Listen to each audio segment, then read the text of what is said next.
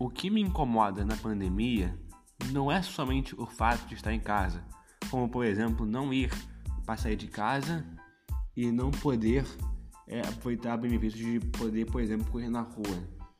Mas o que mais me incomoda, principalmente, é desigualdade na pandemia, que se mostra muito presente, principalmente na social e também na educação. Um problema que o governo precisa resolver logo, pois terá consequências terríveis no futuro.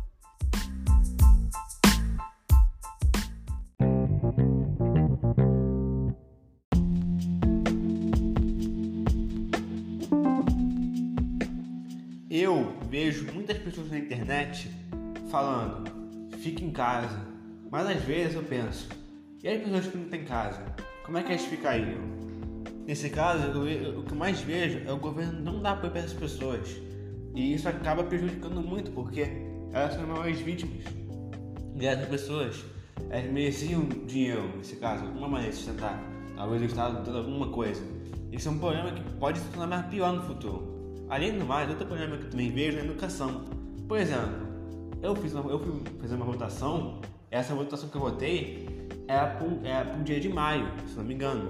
Só que o governo mudou para janeiro, e tipo, a maior parte votou em maio. Foi uma eleição muito antidemocrática. Além de que nem sequer falou com os professores, que demonstra um problema enorme de antidemocracia.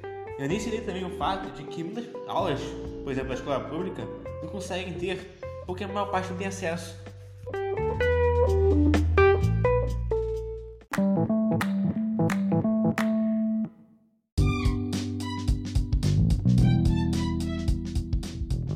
Contudo, por mais que a gente não possa se manifestar, a gente pode ajudar.